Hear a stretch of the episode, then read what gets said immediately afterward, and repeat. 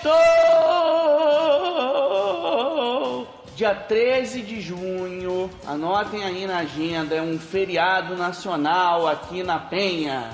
É aniversário daquele que é e que hoje está em frente ao computador, grudado a seu celular, para escutar a nossa revista do áudio. George Paiva Ramos. George, seu aniversário é dia 13 de junho. Pierre, aniversário do George é dia 13 de junho.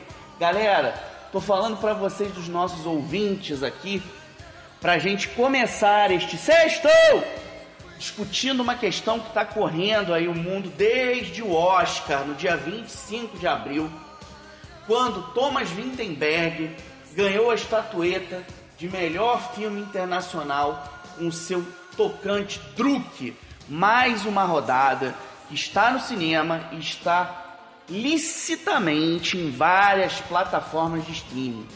Foi anunciado que a produtora do Leonardo DiCaprio havia comprado os direitos dessa produção escandinava para uma refilmagem nos Estados Unidos, possivelmente com DiCaprio no papel que do, do, professor de história que toma uma carraspana para tentar se colocar de novo nos eixos, vivido pelos Mads Mikkelsen. Desde então, o que começou na rede foi um chororô que é muito comum acontecer do famoso pra quê? Mas pra que refilmar? Mas pra que refazer? Mas pra que voltar? Curiosamente, esta semana está em circuito no Brasil, circuito esse devidamente prevenido, com distanciamentos, com prevenções a aglomerações, com todos os cuidados possíveis contra esse monstro que é a Covid-19, que é a nova versão do Mortal Kombat, que teve James Wan como seu produtor. E de novo, veio aquele chororô. Para que fazer mais uma versão de um filme que é lendário, uma vez que nos anos 90, quem se lembra de ter assistido a Johnny ao nosso fantástico, fantástico Johnny Cage derrotar o monstro Goro com seus vários braços no cinema na versão de Paul W.S. Anderson para o videogame homônimo não precisa de nenhum remake, de nenhum retorno, de nenhuma volta. Quando a gente dá uma passada de olhos aqui, eu estava em 1995 no Cine Olaria, ao lado dele, o próprio Goro da Penha, George Paiva Ramos, vendo esta sessão lendária, quando o Cinema Olaria em massa fez uma ola em comemoração a Johnny Cage. É, infelizmente, essa mesma ola não vai acontecer, porque os cinemas, os cinemas agora estão um pouquinho mais aliás, muito mais desolado, que muita gente está com medo aí de voltar às salas, apesar de toda a segurança que o espaço de exibição vem oferecendo. É, e o novo Mortal Kombat, embora não tenha aquela aura B tão acentuada que o filme do, do Paul W.S. Anderson tinha, tem soluções visuais bastante curiosas e poderosas, afinal de contas, a direção do Salmo, Simon McCoy passou pela batuta integral do James Wan, que hoje é um dos diretores mais criativos de Hollywood, né? Jogos Mortais transformou esse realizador de origem asiática, americano de origem asiática, num pilar assim de referência e tem Invocação do Mal, a franquia que ele transformou numa espécie de bússola de qualidade dentro do cinema americano. E existem situações dentro desse novo Mortal Kombat que são muito poderosas, principalmente a escalação do Josh Lawson como Kano, o, um dos lutadores aí desse famoso jogo da década de 90, que tinha componentes biônicos, que tinha, soltava raio pelos olhos, enfim, todas essas traquitanas aí que a gente gosta. Por que, que eu estou tocando nesse assunto? É, existe no Mortal Kombat uma discussão curiosa a partir do Mortal Kombat do que, que é remake, do que, que é uma refilmagem ou do que, que é uma nova versão de um mesmo objeto. Isso são questões que às vezes a gente se confunde. Para isso eu queria dar uma notícia aqui. Comecei este dia com a boa nova, ou má nova, de que o Fome de Viver, Hunger, do Tony Scott, vai ganhar um remake pilotado pela Angela Robinson. Quem se lembra do The Hunger? Esse, esse, filme teve aqui no Rio de Janeiro uma sessão muito curiosa aí nos anos 90, numa época que o Grupo Estação, que hoje está realizando uma retrospectiva incrível, chamada Estação Virtual, na época tinha um evento que se chamava. Tinha o Cachaça Cinema Clube e tinha o Maratona D1, que era toda sexta-feira, quer dizer, uma, uma vez por mês, né, pelo menos. Era um evento lendário dos anos 2000 e eles exibiram Fome de Viver numa sessão assim que as pessoas foram abaixo com a reflexão existencialista que o Tony Scott propôs a partir do universo de vampiros, tendo David Bowie, uma brilhante Catherine Deneuve e uma jovem Susan Sarandon numa discussão sobre sexualidade, sensualidade, desejo, homoafetividade, é, quereres que esbarram no interdito e principalmente a ideia de viver para sempre, de durar para sempre, a ideia da solidão ao longo do tempo. A grande questão quando um remake desses é anunciado é saber se um realizador, uma realizadora como a Angela Robinson, que é uma diretora de talento, né? É, a diretora que fez o Professor Marston e a Mulher Maravilha, né? Sobre as origens dessa heroína que a Gal Gadot encarnou aí nas telas. A grande discussão das pessoas é: será que esse componente existencialista, essa base estética, vai estar lá?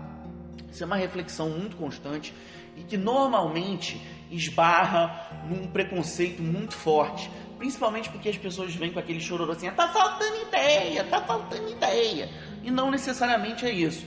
É, eu fico imaginando, por exemplo, se no teatro, todas as vezes que as pessoas, quando, quando por exemplo o Aderbal Freire Filho encenou o Hamlet com o Wagner Moura, se alguém ficou falando assim, ah, mas o Sérgio Cardoso já fez. Então, assim, no teatro, engraçado, que isso é uma questão superada. Nos quadrinhos, todas as vezes que a gente vê um reboot de algum personagem, isso também é uma questão superada. Agora, no cinema, sempre, sempre, sempre tem esse chororô. Eu acho que questões que a gente precisa separar aqui. Existem filmes que não necessariamente, que ao resgatarem um universo, ao resgatarem personagens, eles caem diretamente no que a gente chama de refilmagem. Por exemplo, o Mortal Kombat que eu citei aqui, ele na verdade é um regresso do jogo, do universo do jogo. Ele não é uma nova versão do filme de 1995. Embora exista um filme e a força desse filme faz com que a gente pense é, nele como sendo a Matrix, a matriz do filme. É diferente, por exemplo, do que se viu no Psicose do Gus Van Sant, em que o objeto daquele filme é o, o longa original da década de 60 do Hitchcock, refeito frame a frame no fim dos anos 90 por um realizador que estava no seu apogeu, que vinha ali do gênio indomável, enfim, no momento antes de ele cair numa experimentação total com o elefante. É um exemplo também de filme que a gente costuma dizer que é refilmagem, refilmagem. Existe a magnífica versão de A Fantástica Fábrica de Chocolate do, da década de 70, do Mel Stewart, que é um filme que frequenta o imaginário de todo mundo que cresceu vendo a sessão da tarde, né? É, o Zumpa Lumpa, no tipo de musiquinha que tinha ali na década de 70, é, a maneira como a gente via uma estilização fabular da figura do Willy Wonka, do Gene Wilder, que era uma figura toda psicodélica, mas ao mesmo tempo tinha uma coisa mais fofa, é, mais doce ali. E depois tem a versão do Tim Burton com o Johnny Depp, ator que hoje caiu em desgraça, mas enfim, um ator que teve um momento, questões pessoais diversas, escândalos, enfim. É, mas a versão do Tim Burton foi um enorme sucesso. Só que a versão do Tim Burton não é uma refilmagem do filme do Mel Stewart. Ele é uma segunda versão de um livro escrito pelo Roald Dahl, um dos pilares da literatura infanto-juvenil em língua inglesa, que tem características muito próprias, diferente do que é a leitura do Mel Stewart. Então, essas distinções a gente precisa entender. Um outro exemplo aqui, vira e mexe, a MUBI resgata a obra do realizador austríaco, né, alemão assumido austríaco, que é o Michael Haneke, é, que aliás tem muito tempo que não filma, o último filme dele é o Happy End de 2017, que à época foi um fracasso, enfim, mas é um filme extraordinário, mas é um diretor que tem duas palmas de ouro no currículo, né, pela fita branca e por amor. Tem um filme dele, lendário dos anos 90, chamado Violência Gratuita, que é uma discussão sobre a institucionalização da bestialidade e da brutalidade no ambiente mais corriqueiro da vida cotidiana, assim. É, são dois jovens que vão pro, procurar uma casa de uma família e vão transformar a rotina daquelas pessoas num inferno, aparentemente numa abordagem doce, numa abordagem elegante, numa abordagem carinhosa. Anos depois, em 2007, ou seja, exatos 10 anos depois, o, próprio Haneck propôs uma segunda versão dessa, desse seu filme. Na época discutiu-se muito qual o sentido dele como diretor fazer uma refilmagem de um filme que é um cult, de um filme que é idolatrado. E só que ele fez uma segunda versão que na época não se chamava Funny Games, chamava-se Funny Games US. Esse título se perdeu ao longo do tempo, mas eu vi no cinema com esse nome. Na verdade, o Violência Gratuita de, Gratuita de 2007, que tem a Naomi Watts, o Tim Roth, o Michael Pitt, num papel brilhante, aliás, e, do, e o Brad Corbett, é, ele não era exatamente um remake, ele era uma espécie de estudo de caso. Ele pegava a mesma discussão sociológica lá dos anos 90 e aplicava nos anos 2000.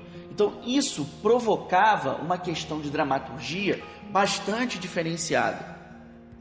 Isso é uma coisa que a gente precisa entender como é que isso está sendo estabelecido e o que que isso pode simbolizar. Há uns três anos, mais ou menos, eu fiz uma entrevista que me deixou muito comovido com o John Woo. Na época, aqui no Brasil, foi organizada no CCBB uma mostra do cinema de Hong Kong e a curadoria conseguiu para mim uma entrevista com o John Woo. E na época, o realizador de A Outra Face, aliás, A Outra Face está para ser filmado também, é, ele me anunciou que ele estava fazendo uma refilmagem do The Killer, Matador, que é um dos filmes de maior sucesso da carreira dele, é, feito nesse, originalmente né, nesse ambiente de Hong Kong, mas que ele estava querendo fazer uma coisa completamente diferente, na verdade, pegar aquele, aquela proposta que nos anos 90 foi, na verdade, filme de 89, né? Chegou aqui nos anos 90, era, foi um fenômeno aqui nos anos 90. E ele queria substituir o personagem do Show Yun Fat por uma mulher, de uma mulher negra, seria, seria ou será, ele dá, espera tiver pela Lupita Nyong'o, a atriz ganhadora do Oscar lá por 12 anos de escravidão, que fez o Nós, é, participou do Pantera Negra. Então, assim, seria totalmente uma outra discussão. A gente teria um estudo de caso sobre a questão da lealdade no ambiente dos assassinos de aluguel. Desculpa, gente. E essa discussão sobre lealdade seria do ponto de vista feminino, da lealdade feminina, da sororidade, é, e com uma discussão sobre racismo, com todos esses novos elementos. Então, assim, qual é o problema de a gente ter efetivamente? Por que existe tanto pudor sempre que isso é anunciado? É, quando essa releitura do Fome de Viver foi anunciada, esse anúncio aconteceu de quarta para quinta, é, criou-se toda uma celeuma. Por que pegar um filme icônico do Tony Scott, sobretudo nesse momento que o Top Gun está ganhando uma sequência né, com, com, com Tom Cruise de novo, o papel lá do Maverick. Existe toda uma discussão de que talvez o Festival de Cannes possa vir a exibir o filme.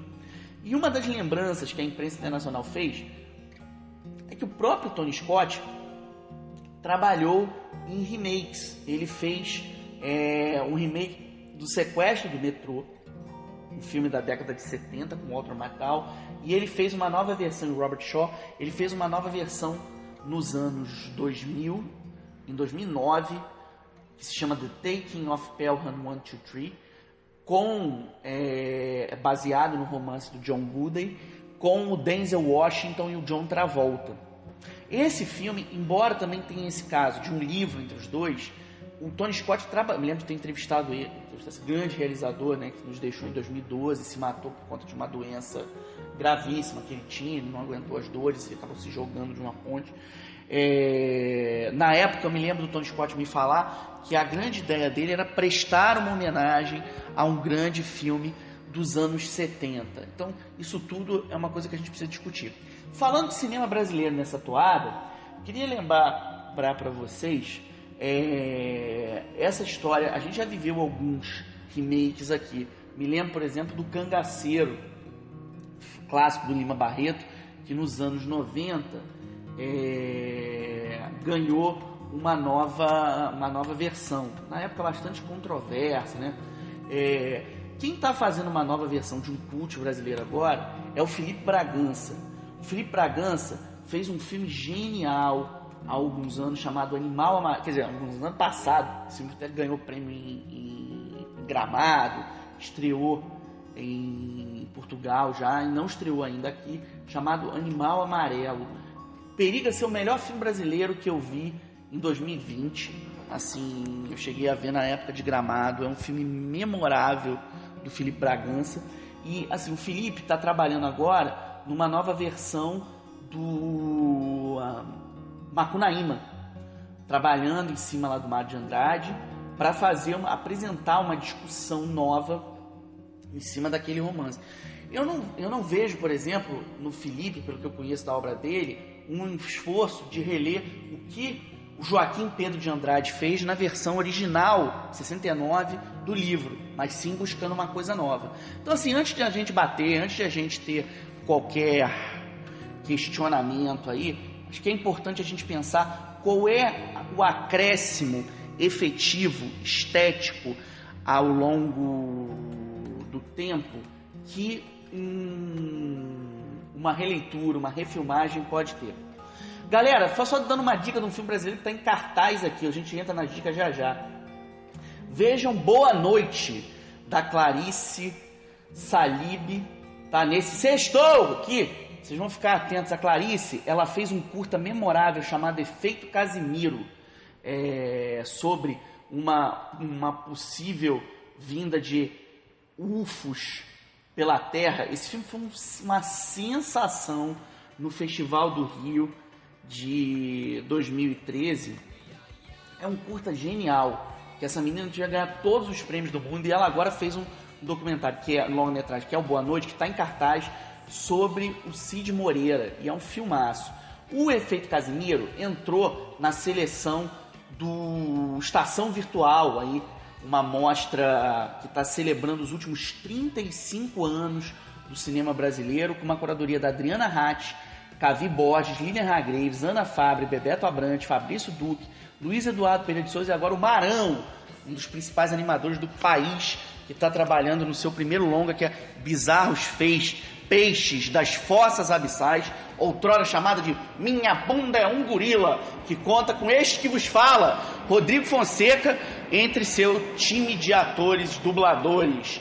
O meu muso, Alex Serafim, está pedindo música aqui para vocês, uma musiquinha para você, George, que é aquele que é. Me lembro que no, no dia do aniversário das pessoas, o George liga e fala: parabéns, Rodrigo Fernandes da Fonseca, está um ano mais próximo da morte. É para você, meu muso. É pra, eu tenho muitos musos. Esse programa é um programa dado, um programa de alegria. Já já a gente volta, musiquinha.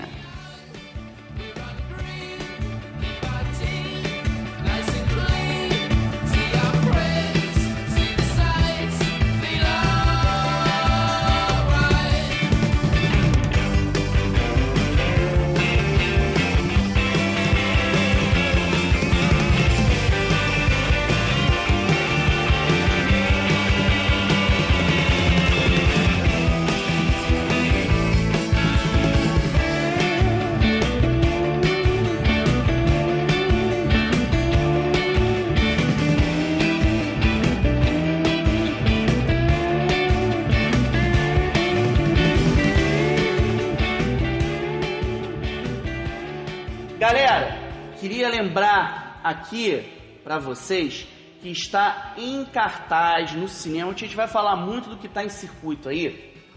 Uma comédia infanto-juvenil divertidíssima que se chama Em Guerra com o Vovô, do Tim Hill.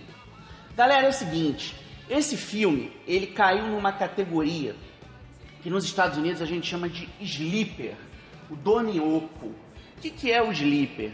O sleeper são filmes que entram em circuito sem muita expectativa e vão ficando, ficando, ficando, ficando e vão fazendo sucesso. Exemplo aqui no Brasil. Em 2007 estreou aqui A Culpa é do Fidel, da Julie Gavras, a filha do Costa Gavras. Esse filme ele ficou uns sete meses em cartaz, ininterruptamente é, fazendo um sucesso, assim, ele ficava assim, tipo, numa.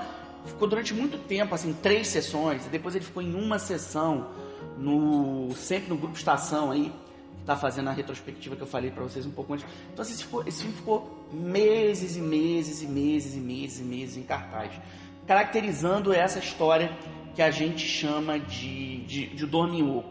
É, eu não sei se vocês se lembram do belíssimo Em Algum Lugar do Passado com Christopher Reeve. Esse é um filme da vida de muita gente.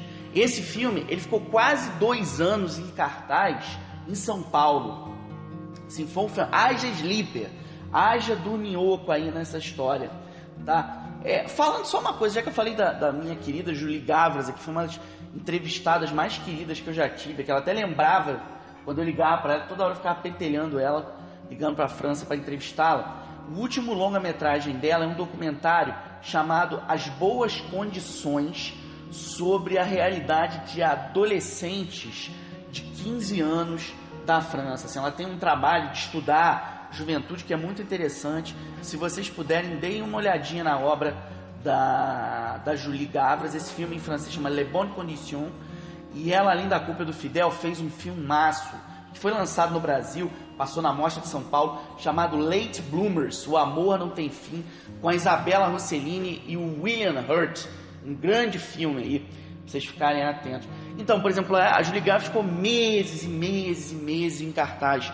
Um outro caso que ficou muito tempo em cartaz é, aqui no Brasil foi o Pequeno Nicolau. Ficou quase um ano em cartaz aqui, fez a fama do cinema francês. Aliás, é muito comum o cinema francês é, emplacar alguns filmes que marcam assim meses a fio em circuito, assim, é, porque por conta do boca a boca eles vão ficando, vão ficando, vão se chegando é, e vão tomando conta aí. Tem um filme de uma produção francesa rodada na Tunísia que está em cartaz que vale muito a pena vocês assistirem. É um filme daqueles assim de arrancar sorriso, é um filme para você ver de mão dada, para comemorar aniversário de namoro, chamado Arab Blues, um divã na Tunísia. Esse é um, aquele tipo de filme para pegar a gente, ou para se você já pegou, você vai ficar feliz de ver com a pessoa amada. É, é um filme da Manele Labide, protagonizado por uma das grandes atrizes da contemporaneidade, que é a Golshifteh Farahani é a história da Selma. Aliás, eu quero dar um beijo para minha Selma, minha amiga, minha secretária. Chamo ela de secretária porque ela é a minha, uma das minhas pérolas de vida. Selma, um beijo para você, de toda a penha, de Hollywood, do cinema francês. É, então, essa Selma aqui é com S, a Selma, minha brother lá do, do Morro do Adeus, é com C. É, então, eu queria falar para você o seguinte: essa Selma é uma jovem que estudou em Paris e volta para Tunísia pra, com o objetivo de abrir um consultório para atender as pessoas com as artimanhas do Tolkien, Tolkien Cure do Freud. Tem inclusive um pôster do Freud na parede dela, nessa comédia, é, essa comédia com um toque de crônica de costumes, escrita aí pela Manelli Labide, dirigida pela Manelli Labide aí. É, o desempenho da Ghost Fité é assim antológico. Esse filme é aquele filme onde tudo é redondo, onde tudo cai bem. Por isso, não tenham medo, vejam em casal, sem aglomeração, é um filme de alegria. Mas eu abri esse nosso papo aqui para falar do De Niro, para falar do Guerra do, com o Papai e explicar essa história aí do que, que é os Sleepers, pra, um filme Sleeper, um filme do Miyoko para vocês. O De Niro essa semana ganhou as manchetes porque ele se machucou nas filmagens do Killers of the Flower Moon, que é a sua 11 parceria com o Martin Scorsese. É, esse filme logo logo vai criar polêmica, apesar da sagrada imagem do Scorsese, porque ele é uma discussão sobre comunidades indígenas americanas sobre a violência institucionalizada contra os indígenas. Como ele é contado por um cineasta branco, que é o Scorsese, já começou aí uma, um burburinho contra. Mas até agora, como está todo mundo curioso para ver o Scorsese investir no universo faroeste, que é uma coisa que é muito nova para ele, é, tendo Leonardo DiCaprio, inclusive na produção, o De Niro e o Jesse Plemons, que é um dos atores do momento, é, a curiosidade das pessoas é muito grande. Então, assim, o De Niro voltou às boas e, curiosamente, né, assim, por uma curiosidade meio mórbida, esse acidente dele coincide com a estreia do Guerra com o Vovô aqui no Brasil. O filme demorou muito para chegar aqui, mas chega numa hora boa, assim. É um filme que eu acho que tem o seu tempo, enfim, é extremamente divertido. Em linhas gerais, o De Niro é um aposentado que vai ter que morar na casa da família e se aboletam ele no quarto do, do neto e o neto simplesmente acha assim um horror ter aquele velho lá no quarto e resolve fazer de tudo para tornar a vida do avô um inferno. Só que o avô vai contra-atacar. É, existe uma questão aí histórica muito grande de que o De Niro é um ator que meio ligou o piloto automático. Isso, essa, essa conversinha, esse papo mole, vem desde lá do entrando numa fria a franquia que ele fez lá no início dos anos 2000, é, junto com Ben Stiller, que foi um fenômeno de bilheteria, né? Os três longas foram super bem recebidos, né? principalmente o segundo que tem a Barbara Streisand e o Dustin Hoffman em cena.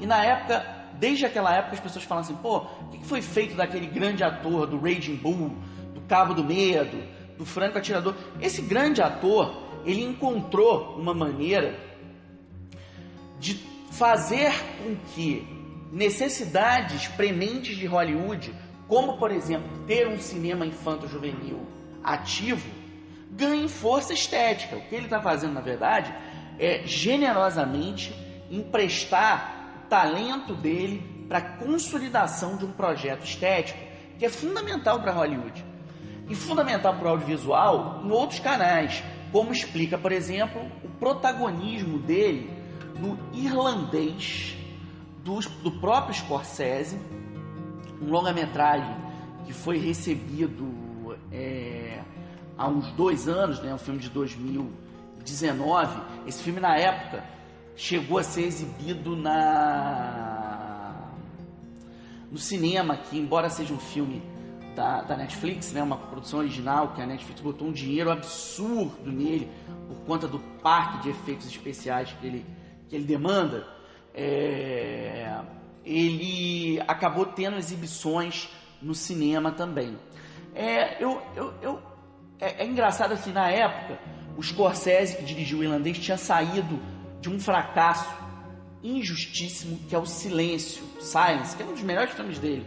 Um dos filmes mais fiéis a uma certa marca autoral dele, de pensar a fé dentro dos dilemas existenciais do ser humano sem se deixar abalar pelo fiasco de silêncio, uma necessária, porém acidentada discussão sobre a cruzada jesuítica da Europa para a Ásia, o Scorsese fez desse mesmo objeto a fé, mas a fé no companheirismo, nas formas de sobrevivência do audiovisual e no Altíssimo, sua estrela de Belém em seu primeiro projeto de ficção como realizador para a Netflix, o tal The Irishman, que vocês ainda podem ver lá no Grande N. 10 indicações ao Oscar, 5 indicações ao Globo de Ouro e elogios de múltiplas vozes coroaram esse novo trabalho que o realizador septuagenário encara como um possível filme do adeus. Ele está fazendo né, o Killers of the Flower Moon hoje, mas durante muito tempo o irlandês foi visto meio como um filme do tchau, uma despedida, ainda bem que não foi. É, é óbvio que haja novas ideias em andamento na, no seu dia a dia, né? O próprio filme que eu falei para vocês aí. Mas há uma sensação de paura muito grande no, no, no The Irishman. Uma paura diante da finitude que embota o peito de, do diretor de uma certa angústia, de uma certa dor. Um diretor cujos filmes muitas vezes banham-se nas águas da penitência católica, em uma conexão com seu passado cristão, de ítalo-americano, que parou sob a lírica folk do primeiro decênio de sucesso de sua carreira ao buscar na poética do músico Chris Christopherson uma tradução de si mesmo. É, no começo da sua carreira, o, o Scorsese tinha nesse cantor, compositor, Chris Christopherson, tipo um parceiro, assim. Ele fez com ele o Alice Não Mora Mais Aqui. Tem uma música do Chris Christopherson que é falada e não cantada no início de Taxi Driver, Palma de Ouro de 1976. Essa música diz assim: He's a prophet, he's a pusher, he's a pilgrim and a preacher, and a problem when he's stoned. He's a walking contradiction, partly truth, partly fiction. Meio verdade, meio ficção, meio fato, meio lenda. Se fosse necessário uma definição quase metafórica para a melancolia do irlandês, que é vitaminado por uma atuação máxima do De Niro e também do Joe Pesci, atores aí que caem nessa festa. Ah, esses caras só se fazem o mesmo, é, só fazem remakes de si mesmo para unir lá com o papo da nossa primeira, nosso primeiro bloco. Essa estrofe aí da canção do Chris Christopherson, uma que, canção que se chama The Pilgrim Chapter 33, seria a escolha precisa. Nada mais antitético do que Frank Sheeran, personagem do De Niro, um caminhoneiro, ex-militar e matador de aluguel, que devolve a esse grandíssimo ator uma grandeza que parecia há muito, muito tempo escondida, assim, adormecida em sua forma de atuar. Ao mesmo tempo em que é a retidão em pessoa, esse sujeito que era, se dizia, um pintor de parede, né, o homem que pintava casas, the man who painted houses, como ele é definido entre os mafiosos e magnatas do sindicalismo, Frank põe sua trilha trágica em dúvida diante do fardo de ter que eliminar um amigo e patrão, o líder sindical Jimmy Hoffa, vivido pelo Al Pacino. Ele é caninamente leal, mas late quando o chefe desrespeita sua posição de servo. E é como o personagem dos versos do há muito sumido Christopherson, um profeta, o profeta de sua própria sina e da moira de um mundo de imigrantes europeus que, entre guerras, encontraram na América o Eldorado. Isso é o que o De Niro representa naquele filme. O De Niro é a resistência. O Joe Pesci é a resistência. O Scorsese é a resistência. Quando esses atores retomam a si mesmo, o que eles estão fazendo é algo da reiteração, não é da repetição. É só para vocês saberem um pouquinho mais o que, que é esse The War with Grandpa, Guerra com Vovô. É só um destaque aqui. Esse filme estreou nos Estados Unidos no dia 9 de outubro, só está chegando agora aqui no Brasil. Mas essa comédia infanto-juvenil permaneceu meses a fio em circuito, sem arredar o pé dos cinemas. Entrava estreia, saía estreia, ela ficava lá, sempre ali como um dorminhoco. Só nos Estados Unidos ela faturou 21 milhões. Ao todo, ela fez cerca de 45 milhões.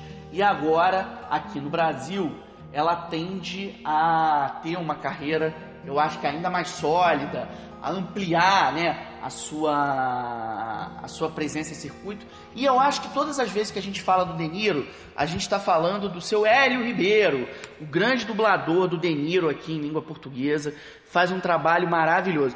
Galera, deixa eu conseguir ter uma boa notícia. O nosso Sextou hoje tem patrocinadores. Eu queria chamar atenção aqui para Salateria Mix da Penha. Salateria Mix, é só pedir que eles entregam para você. Eles entregam saladas, eles entregam o fantástico pão de alho com bifinho que faz tanta alegria no Rio de Janeiro, faz tanta gente feliz. Telefone 97046 2681 99085 1884 é a Salateria Mix para a alegria da sua penha e de todo o subúrbio, de todo o Rio de Janeiro. Já que a gente está falando das alegrias do Rio de Janeiro, eu volto lá pro meu Grajaú querido para falar de outro patrocinador. A gente aqui hoje vai dar uma festa pro George. Eu vou, George, dia 13 de junho, não sei se você sabe, é o seu aniversário. Então a gente vai dar uma festa para você e a Santa Brasaria lá do Grajaú tá aí firme, firme, firme, forte com o Celcinho da Santa Brasaria para vocês. É só procurar aí em todas as redes sociais que vocês vão encontrar delícias mil para vocês. O Celcinho está juntando dinheiro para comprar seu All-Star cor-de-rosa. Então, por favor, quem puder ajudar o meu fantástico brother Celcinho do Grajaú para solicitar os espetos de carne, de frango, de porco a barriga de porco 96729 5226, repito, Santa Brasaria do Grajaú 96729 5226. Musiquinha, já que estamos alegres hoje aqui. Sexto!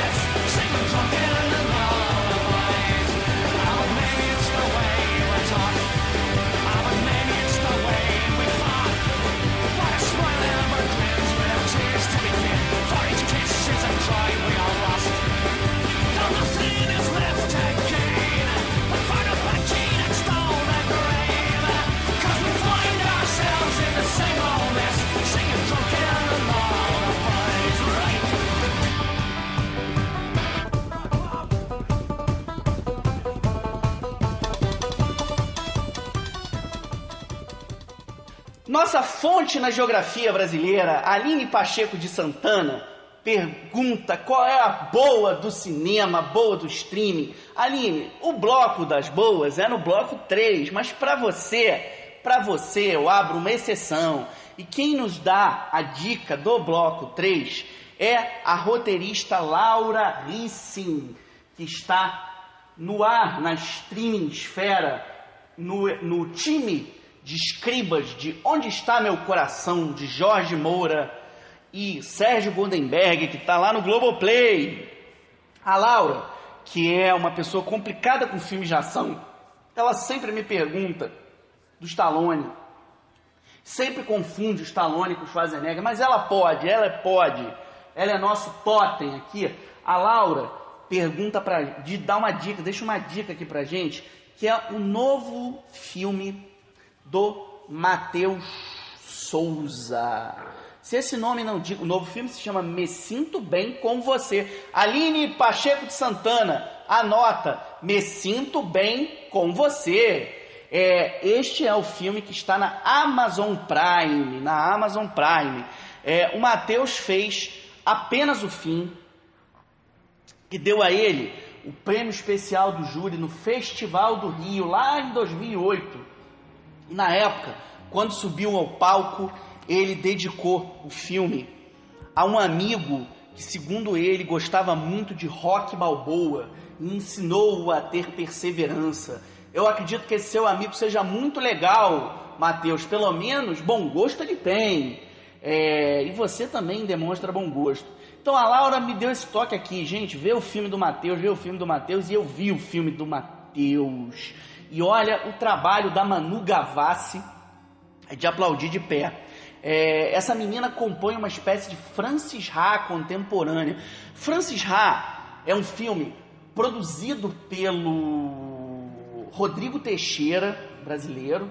É, foi um dos filmes que tornou a grife RT Features tão forte no mundo e ajudou a, a tornar o diretor Noah Baumbach, realizador de História de um Casamento, ainda mais popular mundo afora. E, e fez da Greta Gerwig uma espécie de musa cult. Hoje ela é uma grande cine, diva cult, né?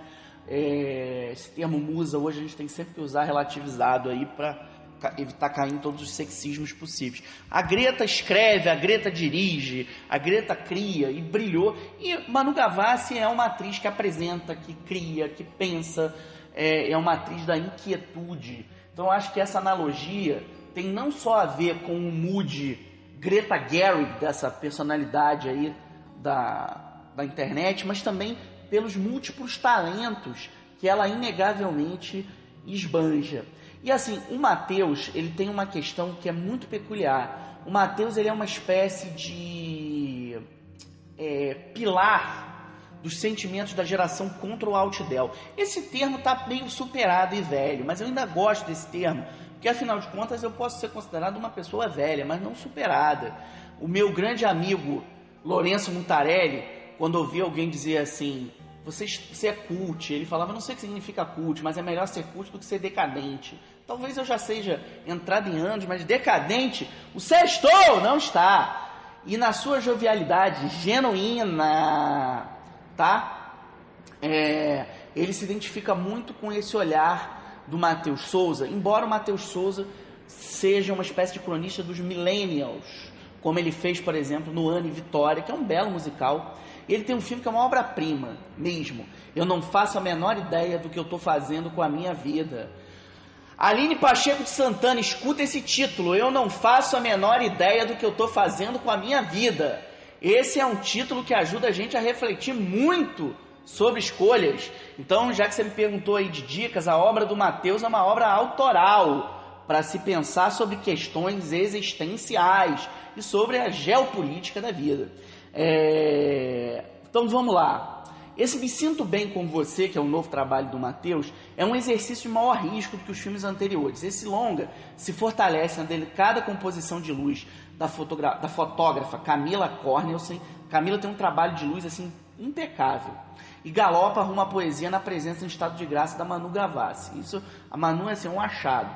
A trama pode ser descrita como uma espécie de garimpo de pepitas sentimentais, pepitas essas escavadas ao longo da pandemia, a partir de um olhar sobre pessoas quarentenadas na companhia da carência. No fundo, ele é um, um estudo sobre como as pessoas estão lidando aí com esse, com esse abandono. Tem um segmento, é um filme de segmentos. É, outro dia o Péricles Barros, aí, que é um super roteirista, me perguntou dessa questão dos filmes em segmento. Aliás, o Alto da Boa Mentira, que está em cartaz, José Eduardo Belmonte, é um bom exemplo do que seria um filme em segmento, como é, por exemplo, Relatos Selvagens, né? São filmes em que as histórias correm paralelas, sem a necessidade de se trombar. Quando elas se trombam, como é o caso, por exemplo, de Babel, como é o caso, por exemplo, de Crash no Limite, Amarelo Manga, a gente está chamando de outra coisa. Ele não é um filme em segmentos. Ele é, dentro da estrutura do que a gente chama de multiplot, um filme de um filme coral. O filme coral é onde quando as narrativas elas trombam entre si. Você corre em paralelo, corre em paralelo e elas não se chocar em algum momento. O Robert Altman, por exemplo, é um rei disso. Ele, ele vai cruzar as histórias em algum momento. Isso é a ideia do filme coral. Nos segmentos estanques do Mateus, né, é, o, tem um outro achado além do trabalho da, da, da Manu Gavassi, que é a alquimia entre a Amanda Benevides e o Richard Abelha. Esse cara é hilário. É um casal que baseia a sua um casal muito jovem, né? Todo mundo é muito jovem no filme. É, eles baseiam a sua relação em sexo, mas eles são obrigados a descobrir erotizações virtuais no mundo é, onde tudo se, se, ama à distância, em que você inventa apelidos eróticos loucos, como chamar uma pessoa de marreca, por exemplo, é, dentro da loucura do mundo virtual. E tem uma, tem uma sequência que o, o personagem é, do Richard de Abelha vira e fala assim: Fui criado por avó, não consigo chamar ninguém de gostosa. Que é uma discussão curiosa sobre a questão sexista que o Mateus sempre bate, sempre é, exclui. Então, assim, Mateus Souza, nessa história de amor aí, não percam. Tá lá na Amazon Prime, entendeu? Gente, olha só, outro filme da Amazon Prime aí não sei se vocês se lembram de O Mistério no Parque Gork, do Michael Apted. Quem, já que você está lá e vê o Matheus Souza, aproveita e vai no catálogo da MGM que a Amazon tá louca para comprar e tá garimpando num acordo lá e vê Mistério no Parque Gork para vocês entenderem uma estrutura de suspense mais antiga, mas ainda muito preciosa. Como eu falei para vocês, o nosso programa hoje está cheio de alegria. Georgia, eu já posso levar você para tomar um sorvete na Penha, se você aparecer. O Pierre Pontes Gaudioso aqui, o nosso. O Pierre, Pierre não é mais muso, o muso é o Alex Serafim, que é o diretor, produtor do programa. O Pierre que a gente cita sempre, ele é parte aqui da fauna desse, ele é um fauno da Penha. E ele, como fauno da Penha, está pedindo aqui, clamando pela presença do George, que não aparece. O George é um dos grandes amigos aqui do bairro, o vereador silente deste bairro aqui, que todo mundo gostaria de eleger. Por isso que falamos tanto dele. Ô, ô George, ô Pierre, agora temos também mais um anúncio no nosso Sextou. MAF Fonseca, as preferidas. A quitanda do Renato Fernandes, lá no Morro do Adeus. Eu queria fazer um minuto de seriedade nessa nossa maluquice aqui. Lembrar para vocês que o Morro do Adeus passou severos momentos recentes com a violência. Um eco lá do bestial massacre do Jacarezinho. A situação na zona norte do Rio de Janeiro está tensa, estamos falando sério aqui no nosso sextou. Fiquemos ligados. Prefeito, governo, ligados aqui na nossa Zona Norte para evitar mais banhos de sangue, hein, galera? É... Aproveita, galera do governo, da prefeitura, dá uma olhadinha no trabalho é... que a Fundação João Maria Aleixo faz e no trabalho do Observatório das Favelas. Dá uma lida na obra do Jailson de Souza. Ali vocês vão encontrar um pensamento sobre inclusão e exclusão que vai resolver muitos dos problemas. Mas a sociologia a gente vai pingando pouco a pouco aqui no seu Sextou com cinema, musiquinha para vocês para mais uma mudança de bloco. MAF Fonseca, as preferidas. Quer comprar alface? Quer comprar lentilha? Procura o Renatinho de bom sucesso. Sextou!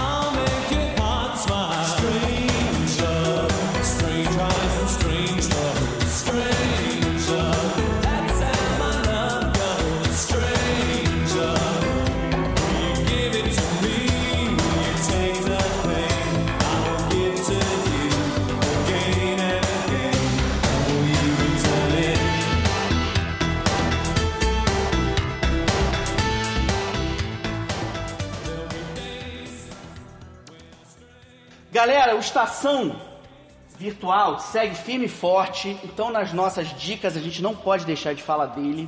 É, fazer um advogar aqui em causa própria às 6 horas desta sexta.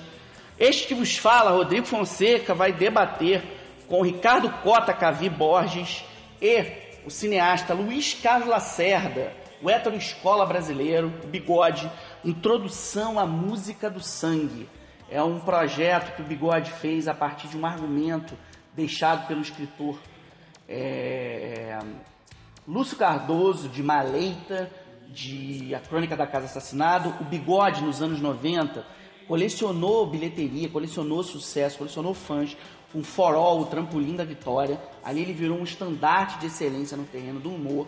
Mas na introdução, ele faz um olhar trágico. No filme, o casal Ernestina vivida pela Beth Mendes, e Uriel, o genial Neila Torraca, sempre surpreendente, vive imerso em trevas em uma estância onde ele planta e ela costura, sem luz, não tem luz elétrica. E lá eles cuidam de uma adolescente com hormônios em erupção vivida pela Greta Antoine. Com a chegada de um forasteiro, é, o Armando Babaioff, isso vai mudar e vai criar uma situação trágica. Lembrando que a fotografia do Alisson Prodilic, que é assim um, farol aí da nova geração de fotógrafos do cinema brasileiro. No cinema, quem ainda eu citei aqui hoje o Divana Tunísia, eu citei o Boa, Boa Noite lá da Clarice Salib, que estão em circuito, que vale muito a pena, Boa Noite sobre o Cid Moreira, né? É, o Divana Tunísia lá com a, com a Goshifter Farahani. É, eu queria citar uma animação. Não, tem to... não é todo mundo que vê animação. É, eu conheço casais que já se separaram porque um queria ver desenho animado japonês com sangue e a outra não, vice-versa. Mas tudo, tudo é possível. São separações provisórias. É, Demon Slayer Mugen Train é um fenômeno que chegou aqui no Brasil depois assim de uma escandalosa arrecadação mundial. Até agora a bilheteria dele já soma 438 milhões e raramente um desenho animado japonês fica em primeiro lugar nas bilheterias americanas. Ele ficou, derrotou até o Mortal Kombat que a gente falou lá no começo. Ah, Mortal Kombat está em circuito, vale a pena ser visto também, tá? É... Vamos seguir aqui para ver o que mais a gente tem de bom para ver nesse fim de semana aí. É... Os pequenos vestígios ainda está em circuito com Denzel Washington, Rami Malek e principalmente Jared Leto numa atuação que foi indicada ao Globo de Ouro, aí um filme de mistério, vale muito a pena ser visto. É... Eu estava falando para vocês de circuito. Semana que vem está estreando a Cruella com a Emma Stone. A gente vai falar muito desse filme em breve aqui. A personagem lá do 101 Dálmatas ganhou vida própria, ganhou um spin-off. E a Emma Stone é uma atriz que desde o La La Land se mostra assim, uma das maiores estrelas hoje em Hollywood. Faz escolhas fora da curva, como a favorita, por exemplo, né, que é um trabalho memorável. Fiquemos atentos aí para Emma Stone, protagonista no Cruella. É... A MUBI tem um dos filmes latino-americanos mais bonitos dos últimos anos, um filme vindo do Chile, que é A Morte Virá e Levará Seus Olhos do José Luiz Torres Leiva, que é a história de um casal de mulheres que depois de anos de cumplicidade, eles se veem aí às voltas com um problema de saúde de uma delas e isso pode criar uma situação muito delicada e muito triste, mas o filme trata isso com um lirismo singular. Aliás, tem um plot muito parecido com esse, só que entre homens, chamado Supernova, do Harry McQueen, vindo já já por aí, com o Stanley Tucci e o Colin Firth. Era um filme que tinha que ser indicado ao Oscar desse ano, não foi. Concorreu em San Sebastian, quando eu vi em San Sebastian, que eu vi lá na competição oficial. A MUBI está fazendo agora uma triagem do Ken Loach, do diretor inglês, laureado com a Palma de Ouro duas vezes, né? E uma dessas palmas, que é o Ventos da Liberdade, está na programação. The Wind That Shakes the Barley está é, tá na programação, ainda como Neste Mundo Livre, que é uma, uma produção é, que passou no festival de, de Veneza de 2007.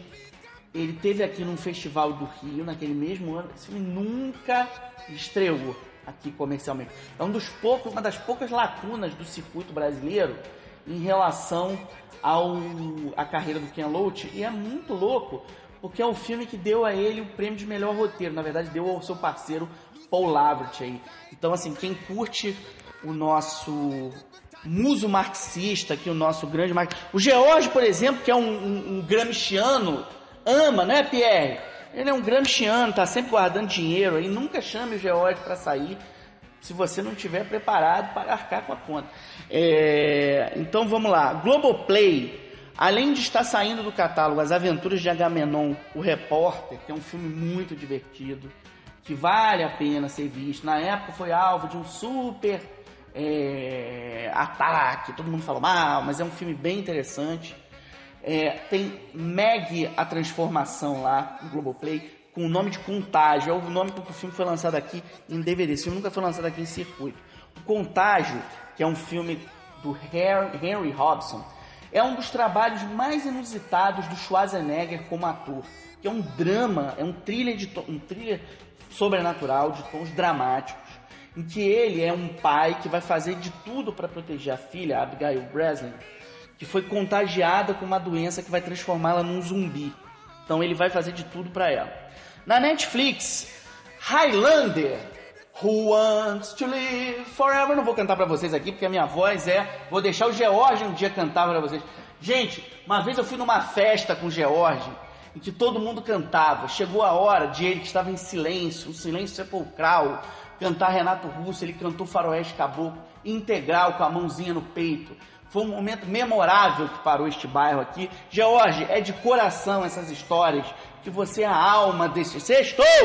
Então vamos lá. Na Globoplay tem Highlander com Christopher Lambert. Infelizmente, a dublagem original foi limada. Assim, ninguém mais acha a dublagem original que tinha Garcia Júnior dublando Christopher Lambert que tinha André Filho na voz de Sean Connery, mas tudo bem. É, já já, início de junho, está estreando é, na Netflix o Sweet Tooth, que é uma adaptação das histórias em quadrinhos do Jeff Lemire. Fiquem ligados aí, que é um super quadrinho. Já que eu estou falando de quadrinhos, galera, dá uma entrada na internet, no, na, no trabalho do Lorde Lobo Studio e leiam Penitente, que é um super-herói brasileiro, um super-herói criado aqui, um herói que volta dos mortos com poderes especiais para fazer a justiça. E uma, um quadrinho que está na minha mão aqui maravilhoso é Shanghai Devil, volume 1. Foi lançado ainda há pouco pela Red Dragon Publisher. Vocês conseguem comprar aqui no Brasil. É fácil, reddragonpublisher.gmail.com contato arroba reddragonpublisher.com Esse quadrinho é um trabalho da Bonelli, em preto e branco, uma arte de um branco, com roteiros do Gianfranco Manfredi e a arte do Máximo Rotundo, que é um desenhista magnífico, Alessandro Nespolino, Stefano Biglia e Roberto Dizo aqui. A tradução do Alex Magnus é intocável, irreparável. Vale muito, muito, muito a pena dar uma leitura. O sextou tá acabando. O sextou tá acabando. Vou deixar meu coração na curva do seu rio. Galera, entre em contato com a gente pelas redes sociais. Procurem o Alex Serafim, nosso produtor. Eu preciso deste sextou para viver. Mantenha, faça que o Alex fique feliz comigo. Já temos até patrocinador. Se vocês tiverem qualquer coisa para anunciar, sapato velha, roupa velha, vender a própria mãe. Estamos aqui. Sextou com cinema com vocês. Beijo, turma. Distanciamento, máscara, redes sociais e Salve o cinema! Sextou! Sextou! Ai!